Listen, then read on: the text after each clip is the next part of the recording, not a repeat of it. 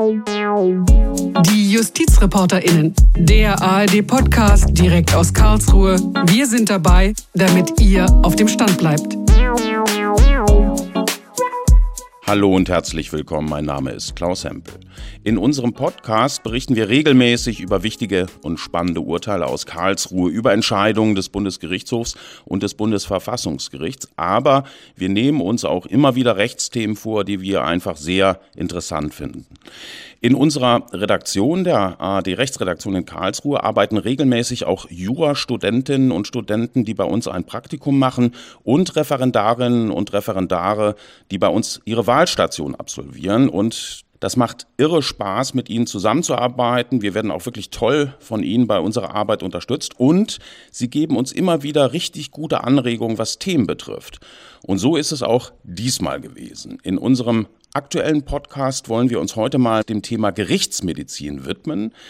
Wir kennen das aus vielen Tatorten. Im ersten Gerichtsmediziner obduzieren Leichen, wenn es darum geht, mutmaßliche Straftaten aufzudecken. Und die Themenanregung, die kam von einem Referendar bei uns, der selbst mal bei einer Obduktion mit dabei war. Und mit ihm möchte ich unter anderem klären, ob es in der Rechtsmedizin beim Obduzieren genauso zugeht wie im Tatort.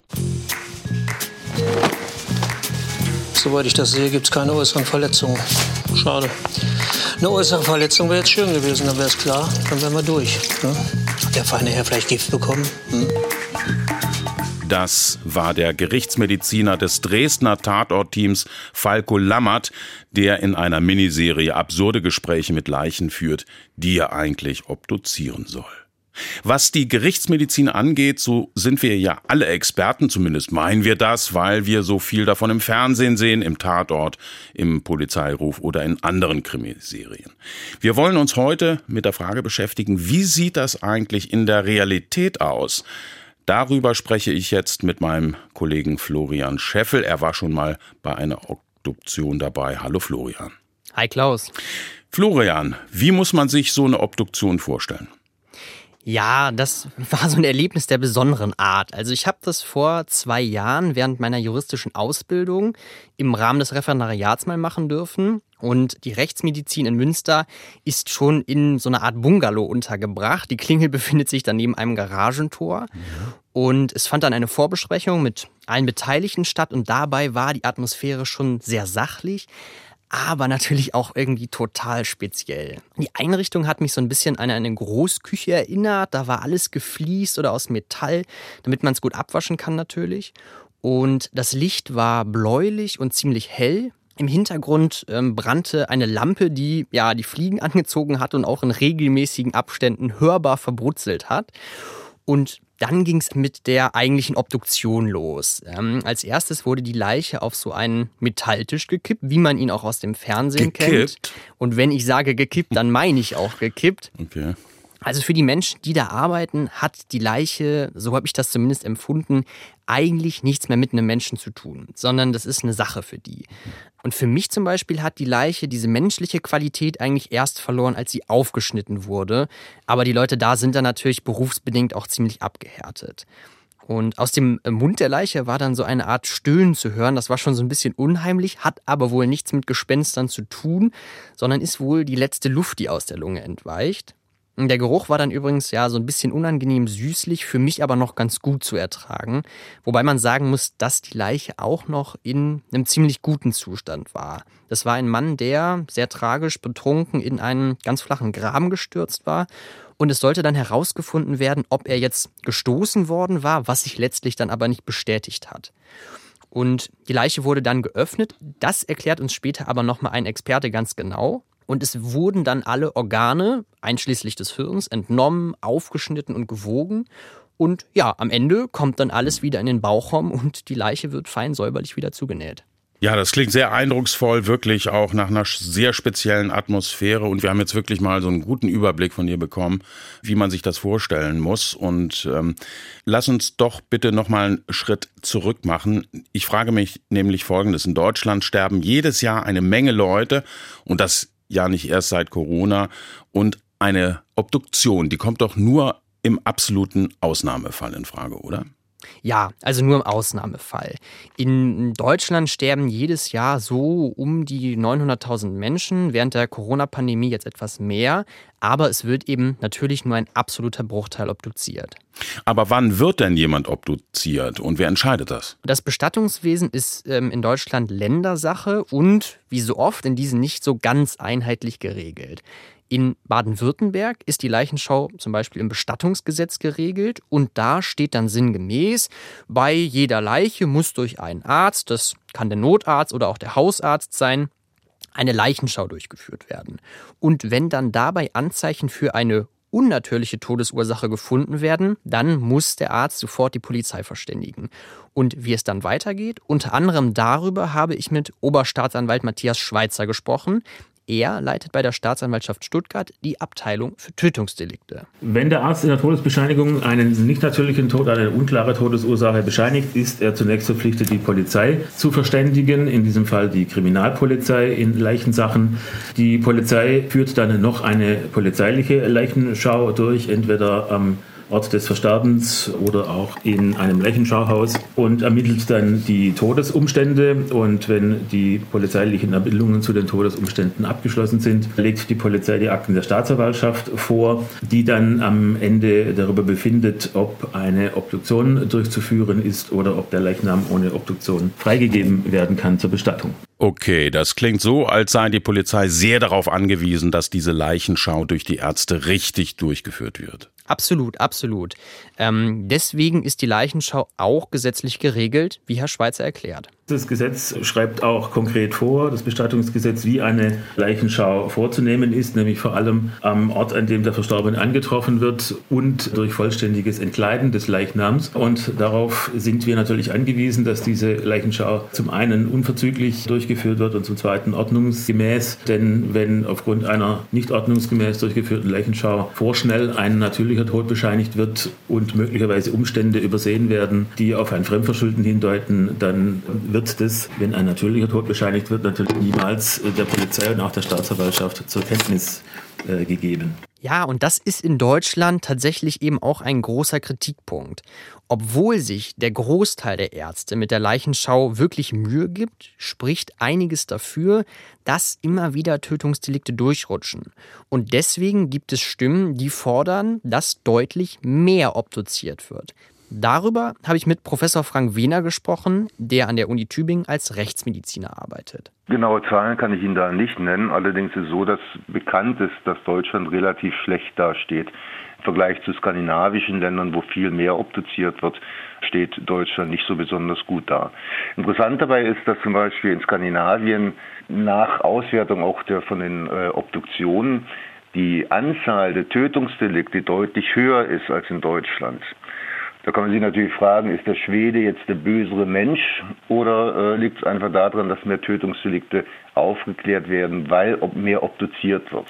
Okay, es spricht also einiges dafür, dass wir in Deutschland mehr obduzieren sollten, damit mehr Tötungsdelikte aufgedeckt werden können. Ähm, seit du vorhin von deinem Erlebnis erzählt hast, da frage ich mich schon die ganze Zeit, wie so eine Obduktion jetzt wirklich abläuft und vor allem, ob sich das mit dem deckt, was wir immer so im Fernsehen sehen. Ja, also den genauen Ablauf, den hat mir Professor Wehner extra nochmal erklärt. Der Ablauf ist eigentlich in der Strafprozessordnung vorgegeben, dass eine gerichtliche Leichenöffnung immer zwei Teile umfasst. Das erste ist die äußere Besichtigung, also die äußere Besichtigung der Leiche. Und dann kommt nach der Strafprozessordnung immer eine Drei-Körperhöhlensektion, also Schädel, Brust und Bauchhöhle müssen eröffnet werden. Auch wenn wir die Axt noch im Kopf stecken sehen, müssen wir trotzdem Brust- und Bauchhöhle öffnen, einfach um konkurrierende Todesursachen auszuschließen. Und Dabei werden nach Eröffnung der Körperhöhlen alle Organe entnommen, werden aufgeschnitten, eingeschnitten. Wir nehmen von jedem Organ Stichproben für Untersuchung unter Mikroskop. Wir nehmen die ganzen Körperflüssigkeiten, also Blut, Galle, Urin, Mageninhalt für chemisch-toxikologische Untersuchungen. Und wenn wir den Fall quasi am Tisch nicht lösen können anhand der makromorphologischen Befunde, äh, dann schließen wir eben toxikologische und oder feingewebliche Untersuchungen an. Das heißt, das sind dann im Grunde genommen chemische Untersuchungen, wo dann zum Beispiel Giftstoffe gesucht werden. Genau das. Können Sie eigentlich sagen, wie viele Menschen an so einer Obduktion beteiligt sind? Sind das dann nur, in Anführungsstrichen, nur die beiden Ärzte? und die Leiche. Und die Leiche natürlich, Dann also mindestens drei. Äh, natürlich, natürlich haben wir noch einen Präparator dabei und in der Regel ist ein, zumindest mal ein Polizeibeamter dabei, der uns gegenüber die Leiche identifiziert, der uns sagt, worum geht es eigentlich, dass wir so mal eine Richtung haben, ist ein Verkehrsunfall, ist ein Drogentoter, ist ein Tötungsdelikt.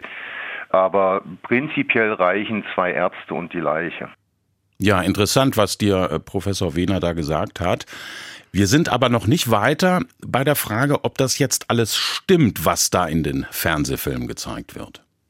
Und deswegen habe ich Professor Wehner gefragt, ob er als Rechtsmediziner manchmal wie im Tatort die Ermittlungen selbst in die Hand nimmt, wenn die Polizei im Dunkeln tappt. Da muss man natürlich sagen, wir können und dürfen uns ja gar nicht in die Ermittlungsarbeit einmischen. Wir sind keine Ermittler, wir sind neutrale, unabhängige Sachverständige in dem Sinne bei der Obduktion und dürfen da nicht einfach ermitteln. Wenn uns was auffällt bei der Obduktion, dann geben wir Anregungen an unseren Auftraggeber, das sind in der Regel die Staatsanwaltschaft, und sagen, also hier ist was auffällig, da könnten wir vielleicht da nochmal nachforschen und so weiter, aber eigenständig gehen wir da auf jeden Fall nicht dran.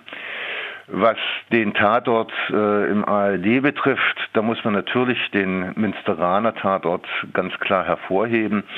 Man merkt ihm teilweise schon an, dass der Jan-Josef Liefers in Berlin in der Charité bei meinem Kollegen Zokos äh, hospitiert hat und teilweise wirklich fachlich fundierte Aussagen in dem Tatort aus Münster ähm, vorhanden sind. Kein Mensch kennt die sogenannten Wischnewskischen Flecken zum Beispiel, die er in einem seiner Fälle dort äh, vorstellt. Das sind so kleine Magenschleimhauterosionen als typisches Zeichen einer Unterkühlung mit eben dem Eigennamen Wischnewskische Flecken, den er da auch anführt. Von daher merkt man das dort gerade beim Münsteraner Tatort schon, dass der rechtsmedizinisch schon ziemlich fundiert ist. Manchmal sieht man im Tatort die ja, mehr oder weniger erfahrenen Kriminellen, wie sie versuchen, die Tat wie einen Unfall aussehen zu lassen. Und da stellt sich natürlich die Frage, ob das auch in der Realität häufiger vorkommt. Es kommt natürlich immer wieder vor, dass von Angehörigen irgendwelche Tatwerkzeuge oder beseitigt werden oder die auffindende Situation verändert wird. Zum Beispiel im Fall von autoerotischen Unfällen aber auch zum Beispiel bei Tötungsdelikte habe ich einen Fall gehabt, einen Doppelmord, wo die Leichen nachweislich dann äh, erstmal mehrere Tage im Heizungskeller lagen und sie dann später vom Täter ins Ehebett gelegt wurden und mit der Bettdecke zugedeckt wurden, sodass der Eindruck entstehen sollte, dass die quasi friedlich im Bett gestorben sind. Also das gibt es immer wieder mal. Das ist nicht besonders häufig, weil Tötungsdelikte häufig auch so eine Spontantat sind und in der Regel nicht besonders gut geplant sind. Und der Täter dann natürlich häufig auch keine Gedanken drüber macht, wie vertusche ich das, sondern in der Regel dann die Flucht ergreift. Was einem als passionierter Krimi-Gucker natürlich noch auffällt, die Rechtsmediziner sind ja oft so ein bisschen schräge Typen, bei denen man eigentlich nicht so ganz den Eindruck los wird, dass sie eigentlich ganz froh sind, dass sie sich nicht mit lebendigen Menschen auseinandersetzen müssen. Und da fragt man sich natürlich schon, wie kommt man eigentlich zur Rechtsmedizin? Ich habe natürlich äh, nicht angefangen, Medizin zu studieren, um mal Leichen aufzuschneiden, sondern natürlich war auch mein Wunsch zunächst mal die Blinden wieder sehend und die Lahmen gehend zu machen und wollte eigentlich so Landarzt auf der Alp werden. Hab dann aber in meiner Vorlesungszeit äh, meinen Ex-Chef in der Vorlesung Rechtsmedizin gehört und das hat mich so begeistert, dass ich dann letztendlich dort gelandet bin, weil die Gerichtsmedizin ja doch ähm, alle Naturwissenschaften eigentlich in sich vereint die Chemie in der Toxikologie, die ähm, Biologie in der der DNA-Analytik zum Beispiel, aber auch sämtliche medizinische Fachrichtungen, wenn wir zum Beispiel Gutachten zum Fehlver ärztlichen Fehlverhalten aus der Chirurgie, aus der Gyn, aus der HNO und so weiter machen sollen. Und das macht das Fach eben so vielfältig und so interessant und deshalb bin ich letztendlich in der Gerichtsmedizin gelandet.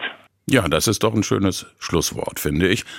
Florian, ich nehme aus deinen Interviews also mit, in Deutschland sind die Leichenschau und die Obduktion genau gesetzlich geregelt. Trotzdem läuft nicht alles rund. Es sollte in Deutschland mehr obduziert werden, um unentdeckte Tötungen aufzudecken. Und im Tatort ist, wer hätte das gedacht, vieles Fiktion. Ein Rechtsmediziner auf Verfolgungsjagd, das gibt es so in der Realität nicht. Kann man das so sagen, Florian? Also, lieber Klaus, deine Auffassungsgabe steht der von Professor Börne in nichts nach. Ja, genau das wollte ich hören.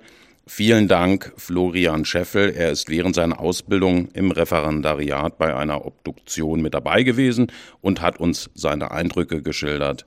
Wir hoffen, dass ihr da für euch etwas mitnehmen konntet. Vielen Dank fürs Zuhören. Ihr könnt uns wie immer schreiben, etwa wenn ihr Kritik oder Anregungen habt. Wir freuen uns wirklich über jede Mail. Unsere E-Mail-Adresse lautet justizreporterinnen.swr.de. Nochmal die Adresse justizreporterinnen.swr.de. Ich sage Tschüss und bis bald. Mein Name ist Klaus Hempel.